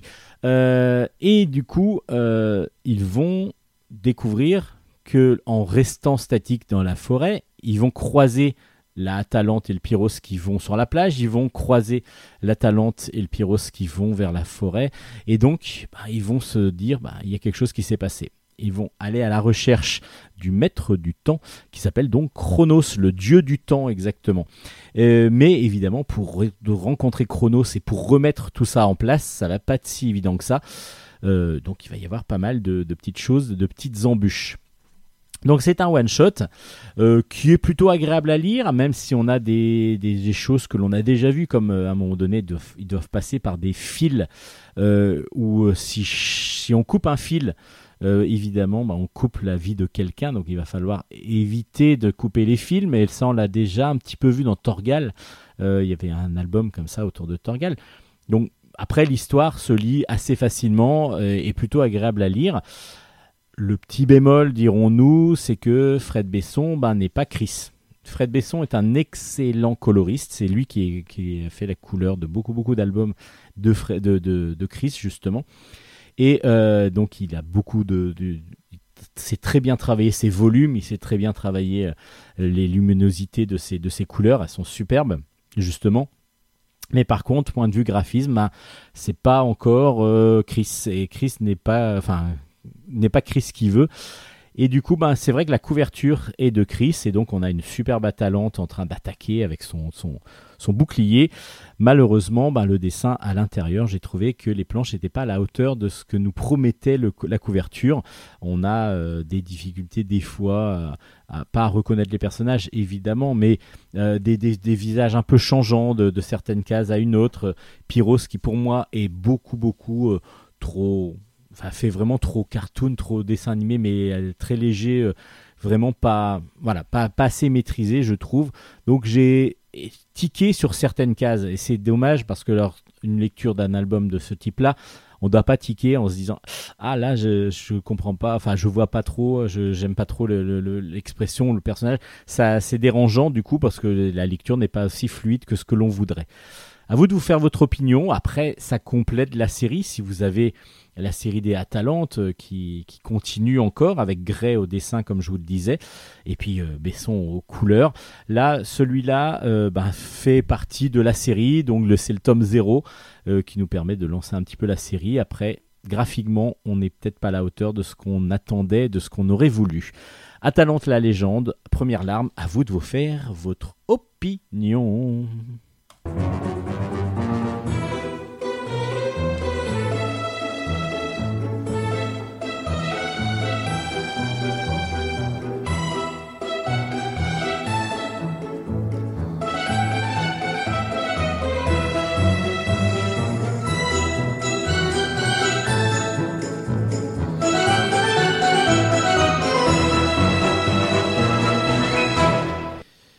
C'est la guerre que vous voulez? Bah vous aurez la guerre alors, avec deux albums autour de la guerre justement. Alors les premiers s'appellent Les As du Pacifique, le tome 2 s'appelle Gunfight at the Hockey Coral, Corail. Euh, donc on, c'est de Pierre Weiss au scénario, Alberto Lingua au dessin et c'est aux éditions enfin la collection collection Zéphyr donc des- des éditions Dupuis euh, qui est toujours autour de, l'aviation de, de la guerre de l'armée. Voilà les As du Pacifique tome 2 du coup. Dans le premier tome, on avait découvert cinq jeunes recrues euh, qui avaient très très peu d'expérience et qui arrivaient donc euh, en 1943 euh, euh, lors de la bataille contre les Japonais, pardon, la guerre contre les Japonais. Et là, on est au-dessus de la Nouvelle-Guinée, là dans le deuxième tome. Et donc ces cinq nouvelles recrues ben, avaient découvert un petit peu ben, ce monde. Ils s'étaient mis au front direct, quoi, à part après avoir quelques heures de vol seulement, directement au front. Et là, justement, c'est ce qui arrive pour deux de ces de, ces rookies, de deux de ces personnages qui euh, donc euh, s'appellent euh, Faust et Bodjanski. Bodjaski, ils sont au-dessus donc du, de Nil et ils sont descendus malgré le fait qu'ils aient réussi à en descendre deux par des, tireurs japonais, par des, avions japonais. Donc ils en abattent deux, mais ils n'ont pas réussi à les abattre tous. Et donc ils se font abattre au-dessus de la Nouvelle-Guinée. Ils vont devoir évidemment survivre. Donc on est sur un deuxième tome très très euh, très très aventureux, aventureux pardon, où les, les, on est plus axé sur l'aventure. Dans le premier tome, on avait la connaissance, on comprenait un petit peu qui était chacun des personnages. Et ce qui est très intéressant dans ce que fait Pierre Weiss dans cette euh, dans cette dans cette série, c'est que ben il y a un côté euh, assez pas potache mais assez rigolo. Il y a, côté humoristique qui ressort avec un, côté euh, un petit peu euh, avec des, des bonnes petites vannes, des, des petites piques, etc. qui sont qui ressortent, qui, qui nous font penser que c'est pas c'était pas aussi dur que ça. Enfin, c'est pas c'est pas ça que je veux dire. C'est exactement, on a l'impression que voilà, il en fait un petit peu pas une, une sorte de parodie, un petit peu comme les Têtes brûlées par exemple, une série télévisée très connue. Et du coup, dans ces As Pacifiques là, on a ces personnages qui sont assez euh, charismatiques en plus, euh, qui ont chacun vraiment leur personnalité. Et là, dans ce deuxième tome, on est vraiment plus parti vers l'aventure avec comment se défendre et comment, évidemment, euh, avoir euh, essayé de, survivre lorsqu'on s'est fait abattre euh, par, des, par des ennemis. C'est vraiment très bien fait. Le dessin d'Alberto Lingua est très bon. Alors évidemment, il y a beaucoup, beaucoup de, il y a beaucoup d'av- d'avions. euh, c'est aussi la base un petit peu de, cette série. Euh, donc on va avoir des avions très précis, des, des, combats assez précis euh, dans l'air. Donc pour tous ceux qui apprécient ce type d'aventure, bah, on est vraiment dans quelque chose de très agréable à lire, que ce soit graphiquement où le dessin est vraiment très maîtrisé, peut-être plus pour les avions que pour les que pour les, les, les, visages des fois, mais bon, après, ça se laisse dire et on comprend tout à fait, on arrive à reconnaître évidemment chaque personnage. Et euh, donc, du coup, euh, c'est un bon, un bon album pour ceux qui apprécient évidemment ce type d'album. Moi, je suis, euh, je suis pas fan et pourtant j'ai beaucoup apprécié Les As du Pacifique, le tome 2, donc paru aux éditions Zéphyr. Et puis dans le même style, on a Indochine, le tome 2 aussi, qui s'appelle Que le diable t'emporte. C'est de Jean-Pierre Pécaud au scénario, des dessins de Maza, et c'est aux éditions Delcourt cette fois-ci. On va y suivre euh, en 1950, donc évidemment en Indochine, Armand, qui euh, qui, qui est un pilote. Donc c'est apparemment euh, Jean-Pierre s'est s'est inspiré de la vie d'Armand Bavrel, un pilote de chasse engagé euh, tour à tour dans l'armée de l'air, puis dans l'Air Force. Euh, et donc ce seraient, ce seraient ses aventures en Indochine de 1946 à 52. Et là on est en 1950. Euh, et, donc Armand est aux commandes d'un patrouilleur, un P-47 euh, en patrouille au Tonkin. Et là, il y a trois Mustangs chinois qui les attaquent.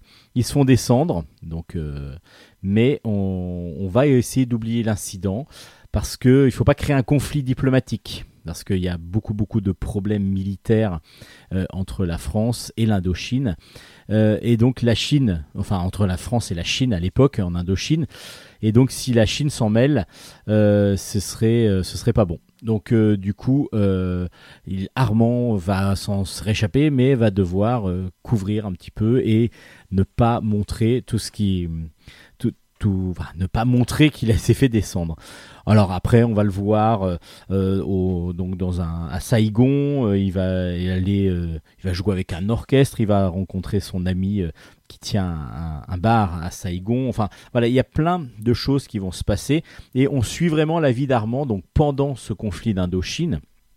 Alors, moi, je suis pas du tout spécialiste d'histoire, euh, même si c'est une histoire assez contemporaine. Euh, je connais pas. Et il faut donc, je pense, être beaucoup plus à même et précis dans, cette connaissance pour pouvoir apprécier à juste titre l'album. Parce qu'il est vrai que là, moi, je, me suis un peu perdu. Je me suis un peu perdu dans, cette, dans cette série Indochine où je n'ai mes connaissances sur ce conflit euh, m'a peut-être été euh, ben, préjudiciable. Ma méconnaissance, pardon, parce que pas ma connaissance, ma méconnaissance sur le conflit m'a été préjudiciable. J'ai pas, je me suis un peu perdu entre justement les, conflits d'intérêts et, les, différentes forces en puissance, euh, en, en présence, pardon. Et, du coup, je me suis un petit peu perdu. Après, j'ai beaucoup apprécié le dessin de Maza, en particulier sur les scènes euh, d'avion, les scènes de combat, etc. sont magnifiques. Peut-être un petit peu un petit bémol sur les scènes un peu plus réalistes avec les personnages. Et l'ensemble se laisse lire, mais vraiment, je pense pour les passionnés. Il faut vraiment, euh, vraiment accrocher sur tout ce qui est, du coup, les albums, les BD autour de la guerre, et en particulier de cette guerre qui n'a peu, qui a peu été euh, euh, mise en, en- dessin dans, dans- en bande dessinée dans le 9e art, donc l'Indochine. Donc à apprécier vraiment par les, par les fanas de, de ce type d'album, évidemment, de ce type de récit. Euh, moi, j'ai beaucoup moins accroché que ben, le premier, celui dont je vous parlais, parce qu'il y a moins d'humour, il y on est vraiment plus sur de la précision, des, des choses vraiment euh, historiques, et on n'est pas sur... euh, Il n'y a pas un contexte historique dans lequel on aurait mis des, des personnages assez charismatiques. Là, on est vraiment sur plus, pas de la biographie, mais vraiment de la présentation d'une situation euh, assez difficile pour un, pilote de chasse. Donc, euh, mais qui a existé. Donc, du coup, euh, on peut pas trop s'écarter non plus d'une réalité qui était la, la sienne. Ça s'appelle Indochine, tome 2, que le diable t'emporte, et c'est aux éditions Delcourt.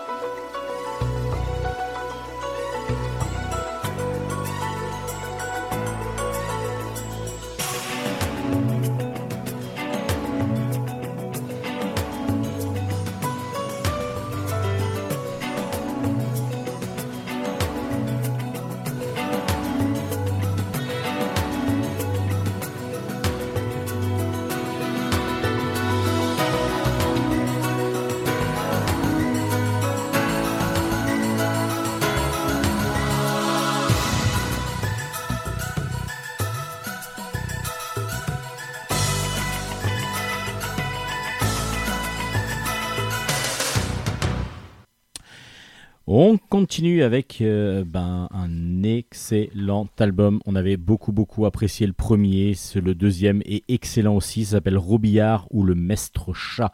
Le tome 2 s'appelle Un ogre, un marié. Le premier, euh, enfin, deux scénarios de David Chauvel, des dessins de Sylvain Guinbeau, absolument magnifiques. Et c'est aux éditions Delcourt.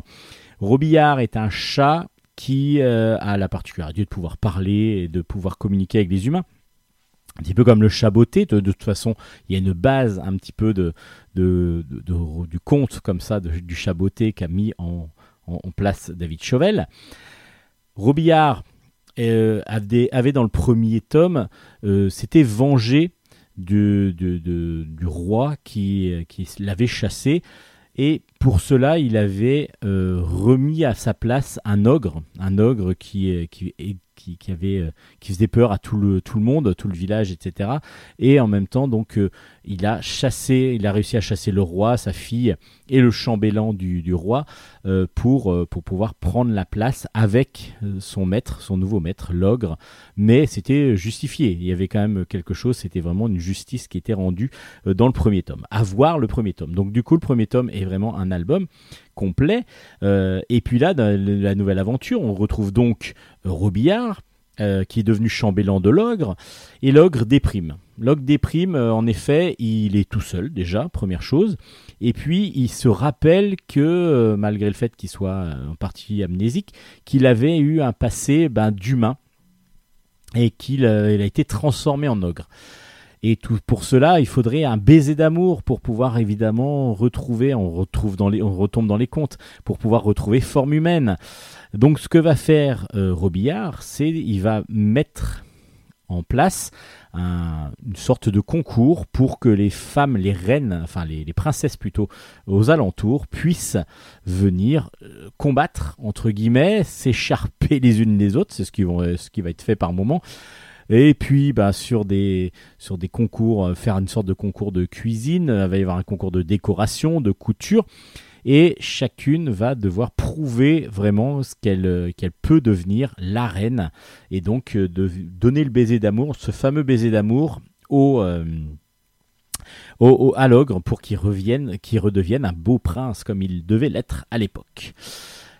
C'est très drôle. C'est très drôle parce que, évidemment, il n'y a pas que ce combat entre ces femmes qui ont- sont complètement différentes. Il y en a une complètement alcoolique, il y en a une qui ne jure que par la poésie et la beauté du texte, une autre qui est très fleur bleue et qui est très euh, toujours amoureuse, une autre plus classique. Enfin voilà, il y, a- ces personnages-là qui sont assez charismatiques et drôles déjà entre elles. Mais chacune a un personnage supplémentaire avec elle, c'est-à-dire que chacune a un animal de compagnie.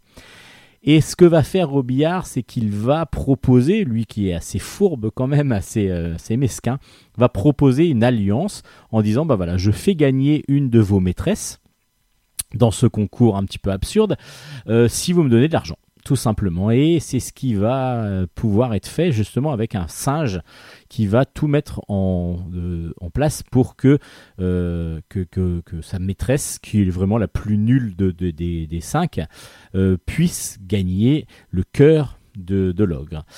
Alors est-ce que ça va se passer comme ça exactement? Est-ce que les animaux, les autres animaux de compagnie qui se regroupent vont essayer, vont pas essayer de mettre en place un système inverse?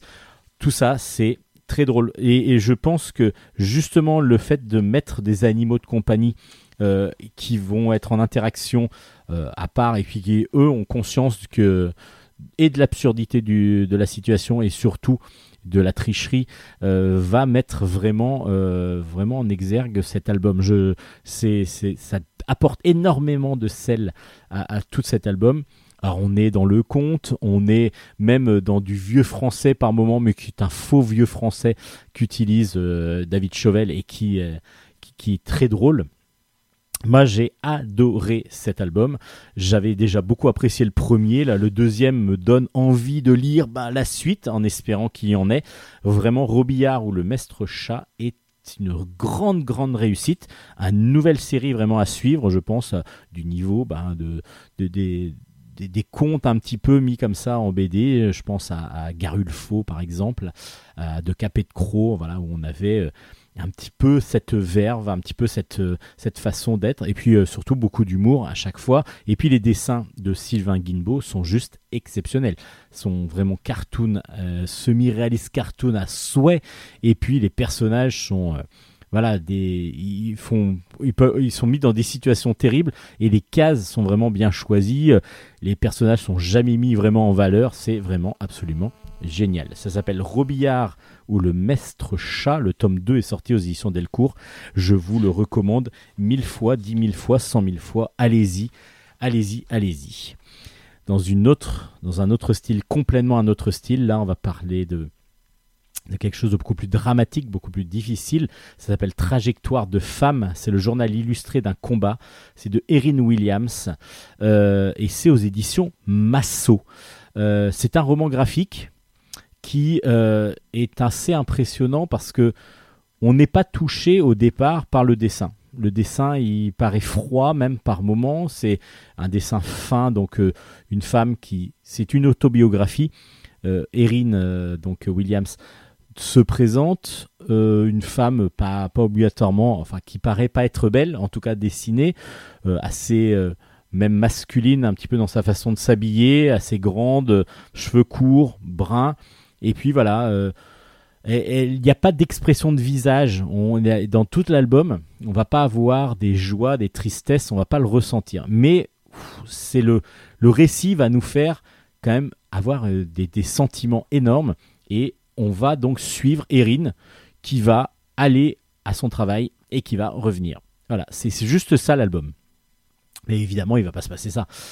Euh, ça va être toute la contemplation, donc on va la suivre à son réveil, on la sent son mal-être dans sa façon d'écrire, et puis à chaque fois qu'elle va croiser quelqu'un, qu'elle va voir, par exemple, elle va rentrer dans le métro, elle va avoir des regards qui vont se poser sur elle, ça va lui faire penser à quelque chose qui lui est arrivé dans sa vie, et en particulier les rencontres, les rencontres qu'elle a fait, euh, amoureuses ou pas, souvent sexuelles plutôt, et on va comprendre que cette femme s'est euh, jetée à corps perdu dans les amours d'un soir, entre guillemets, les conquêtes plus sexuelles qu'amoureuses, euh, mais toujours avec un côté euh, alcoolisé obligatoire, c'est-à-dire faire enlever le- l'âme du corps, c'est-à-dire que le corps devient juste un objet, on n'y pense pas, il faut qu'elle soit alcool- alcoolisée pour pouvoir concrétiser un acte sexuel. Et, tout ça, ça devient pesant et on va comprendre petit à petit pourquoi elle en est arrivée là, qu'est-ce qui lui est arrivé et toutes les douleurs qu'elle a eues dans sa vie. Et c'est bien fait parce que du coup, on, suit comme ça jour, dans la journée, donc euh, son, son départ de chez elle, quand elle marche sur le trottoir, quand elle arrive dans le métro, quand elle arrive à son boulot. Il se passe rien dans sa vie, mais en fin de compte, à chaque fois, ça va lui faire penser à des choses.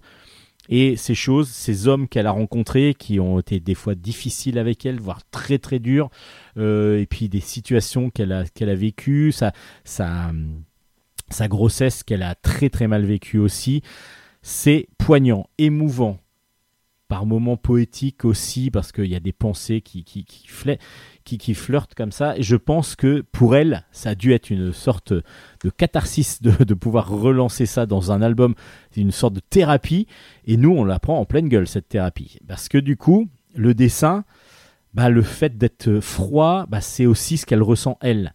Et c'est ça qui est très très fort dans cet album. C'est que le ressenti de, de Erin, on le ressent nous à travers le dessin, froid, noir et blanc, euh, pas obligatoirement beau et mis en, valeur en fin de compte, parce que le, le dessin n'est que superficiel, un petit peu comme elle, son corps, lorsqu'elle fait un acte sexuel, c'est juste un corps, c'est pas elle. C'est pas elle, c'est- voilà, elle sépare son âme de son corps. Euh, c'est assez bouleversant, assez poignant, très très bien fait. C'est un très beau roman graphique aux éditions Masso que je vous recommande. Euh, voilà, c'est pas obligatoirement facile d'accès euh, comme ça au départ et en fin de compte, lorsqu'on en est pris dans cet album, on va aller d'émotion en émotion, de claques dans la gueule de temps en temps, des claques dans la gueule. Vraiment un très très beau dessin, enfin un très très beau, très très bel album. Justement, le graphisme euh, très actuel euh, ne met pas obligatoirement en exergue autant, mais c'est bien aussi parce que du coup ça montre la, froideur un petit peu du propos aussi. Trajectoire de femme, une trajectoire bah, malheureusement je pense de beaucoup de femmes, donc euh, il y a une réalité aussi qui est là et qui n'est pas obligatoirement très agréable à, subir. Euh, donc euh, avec beaucoup beaucoup de, de chocs dans sa vie. Trajectoire de femme donc de Erin Williams aux éditions Masso. Vraiment un très très bel album à découvrir.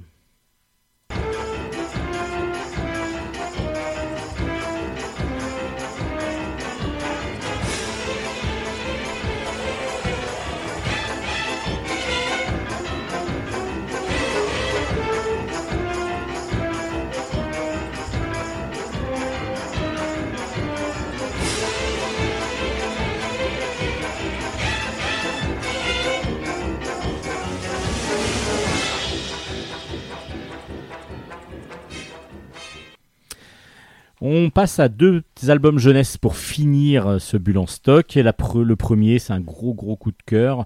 Euh, ça s'appelle La maison qui rêvait. C'est un one shot de Max Blas, Braslavski, pardon, et c'est aux éditions Delcourt Jeunesse. C'est beau. Déjà, première chose, c'est beau. C'est des belles planches, alors des grandes planches en plus. Euh, par moment parce que du coup on va devoir mettre en espace euh, ce, que, ce que veut dire l'auteur. Et du coup on est dans une on, on découvre une maison. Une maison qui euh, est complètement biscornue. Complètement biscornue euh, il y a des, des, des des, des, des- des escaliers qui mènent à rien, il y a des fenêtres qui euh, sont là où elles devraient pas être, et à l'inverse, des fenêtres qui ne sont pas là alors qu'elles devraient être là on voit que la maison, a été complètement construite de briques et de broc un petit peu, enfin, mais c'est même pas de briques et de broc, mais complètement à l'envers. Le plan devait être complètement foireux. Et euh, deux personnes euh, y vivent, enfin, il y en a même plusieurs, mais en particulier mesdames euh, Judith Pinson et Anne-Marie Fauvette qui vivent et qui ressentent, alors elles se rencontrent tous les matins euh, en haut d'un escalier, et puis elles disent mais ah j'ai ressenti, euh, j'avais très froid cette nuit, c'est bizarre, ah bah moi aussi j'avais très froid. Et en fin de compte, des fois il faut très chaud, des fois il y a des bruits d'animaux, euh, bah, elles, elles comprennent pas vraiment ce qui se passe. Et en fin de compte, ce qu'elles ne comprennent pas, c'est que la nuit, quand toutes les lumières sont éteintes, ce n'est pas elles qui rêvent de, de ça. Les gens pensent que c'est justement elles qui rêvent, mais non, c'est la maison. La maison rêve qu'elle est des fois ben, en plein milieu de, la neige, euh, dans les cimes, dans les cimes de l'Himalaya, des fois dans la jungle, d'où le fait qu'il y ait des animaux et ainsi de suite. Alors pourquoi pourquoi cette maison se met-elle à rêver et fait même partager ses rêves à ses habitants Bah, C'est ce qu'on va découvrir dans l'album qui est excellent. Alors vraiment, les personnages euh, sont des personnages secondaires. Tous les personnages humains que l'on voit sont des personnages secondaires parce que ce qui va être le plus important, c'est la maison. La maison vraiment prend une place à part entière dans l'album et on la rencontre dans plein justement quand je vous disais il y avait des grandes cases. Des fois c'est des planches. Donc c'est que une image en fin de compte. On voit la maison au milieu d'un décor et qu'elle va euh, comme ça bouger d'un décor à l'autre. Quand je vous dis qu'elle est en plein milieu de la, de la neige ben, on la voit sur une montagne. Quand elle est en plein milieu de la jungle on la voit dans la jungle. Et à chaque fois c'est superbement bien dessiné. C'est c'est magnifique c'est fin c'est plein de petits détails absolument merveilleux. Et puis les couleurs, les couleurs sont sublimes. Vraiment un album, une, un gros gros coup de cœur de, de, cette, de, ce- de ce bulle en stock. Vraiment euh, un album qui est, va, qui est plein de poésie, plein de rêverie évidemment, parce qu'on est dans la maison qui rêvait, d'une beauté graphique absolument extraordinaire, d'une finesse dans, dans, sa, dans, sa, dans sa construction scénaristique, mais aussi graphique. Vraiment un pur bonheur de lecture. J'ai beaucoup, beaucoup, beaucoup, beaucoup, beaucoup pr- apprécié La Maison qui rêvait. Et ben, je vous le recommande grandement. Euh, vraiment un gros coup de cœur donc de, de, chez Delcourt. Donc La Maison qui rêvait de Max Braslavski. Euh, il faut que je m'entraîne à le dire parce que je pense que comme c'est un gros coup de cœur, il va falloir que je le dise plus- plusieurs fois euh, pour pouvoir m'entraîner parce que je vais le redire. J'espère en tout cas que ce, vraiment ce très bon, très bon auteur qui a travaillé pas mal dans le dessin animé, je pense, parce que du coup il y a une mise en scène un peu euh, aussi euh, dessin animé, euh, vraiment, et d'une vraiment de superbe, superbe, superbe album. Euh, la maison qui rêvait aux éditions Delcourt, un bon one shot pour toute la famille. Et pour finir, ben, un album que l'on attend tout régulièrement. Alors il y en a un ou deux par an. C'est le petit poilu, le petit poilu tome 24.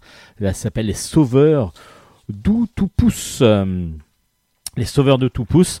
Euh, Le petit poilu, vous savez, c'est un petit personnage euh, ben, qui est un peu poilu, donc il est, c'est un petit euh, petit bonhomme tout noir avec des poils un petit peu partout. Il, tous les matins, tous les matins, tous les matins, il part à l'école.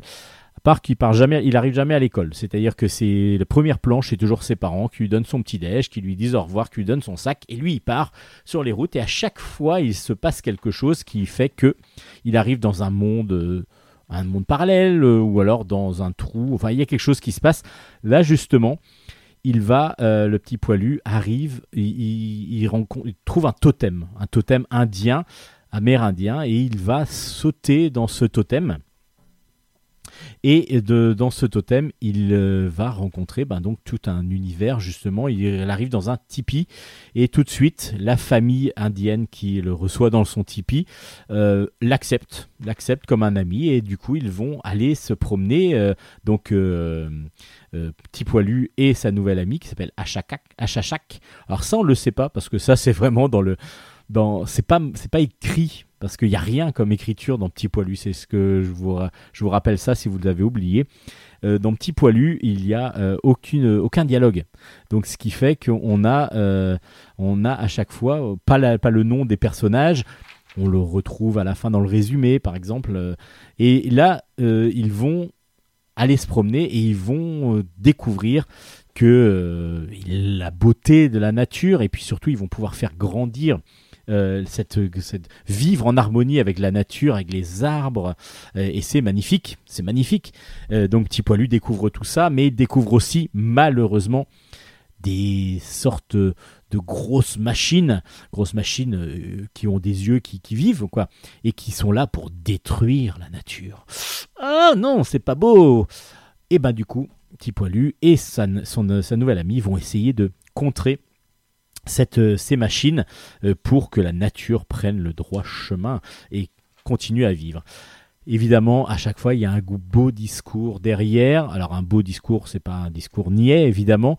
C'est une façon d'amener les plus jeunes, parce que les albums sont toujours faits pour les plus jeunes, on va dire ceux qui ne savent pas lire, donc du coup, qui ils vont découvrir le petit poilu, une nouvelle aventure, et puis ils vont en parler avec leurs parents.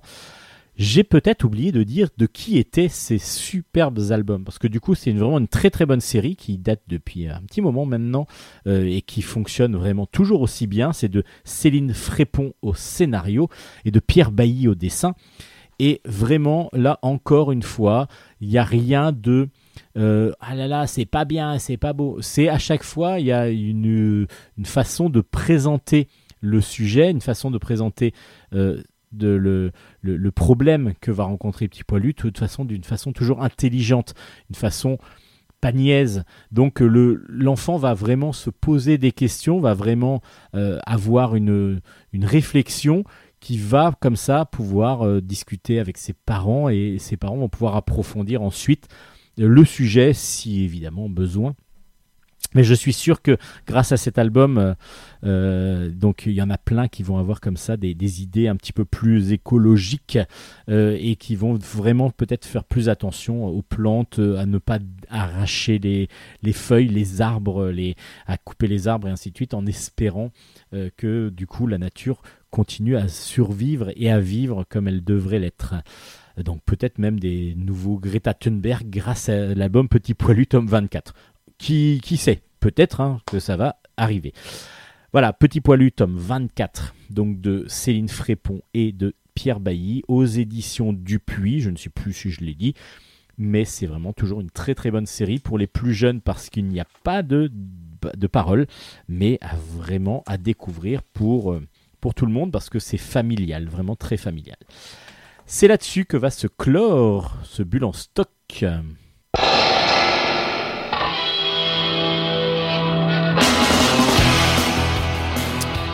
Et voilà, toute bonne chose a une fin, et enfin une fin qui va continuer la semaine prochaine. Donc Bulle en stock, c'est fini pour aujourd'hui, mais nous nous retrouverons la semaine prochaine. Nous serons fidèles au poste. D'ici là, vous pouvez évidemment retrouver l'ensemble des albums chroniqués, toutes les références sur nos pages Facebook Qui s'appelle qui s'appellent Bulle en stock, bulle avec un S. Tout à fait. Il y a aussi nos pages personnelles sur lesquelles on, on relaie. Oh, Euh. Steven Bescon, par exemple, si vous voulez aller voir. Je dis ça parce que du coup, il y a beaucoup qui répondent plutôt sur ma page euh, perso. Donc du coup, euh, il y a des auteurs qui nous remercient, etc. Et je les en remercie On, parce on que vous remercie on a, également on a oui, beaucoup, pour vos beaucoup, retours. beaucoup de retours euh, positifs en plus. Donc vraiment très agréable à chaque fois de recevoir ces petits messages. Merci à vous, messieurs et mesdames les auteurs. Et puis ben voilà, on- vous pouvez aussi évidemment aller sur Radio Grand Paris.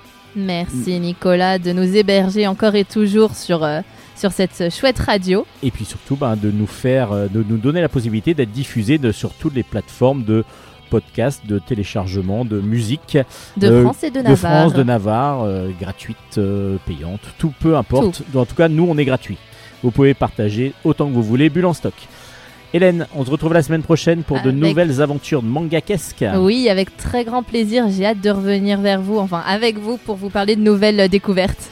Et puis ben, on se retrouve donc la semaine prochaine pour des nouvelles aventures phylactériques. Oh. Je sais pas si ça se dit, mais Je on ne sais fout. pas, mais c'est beau. Allez, d'ici là, portez-vous bien.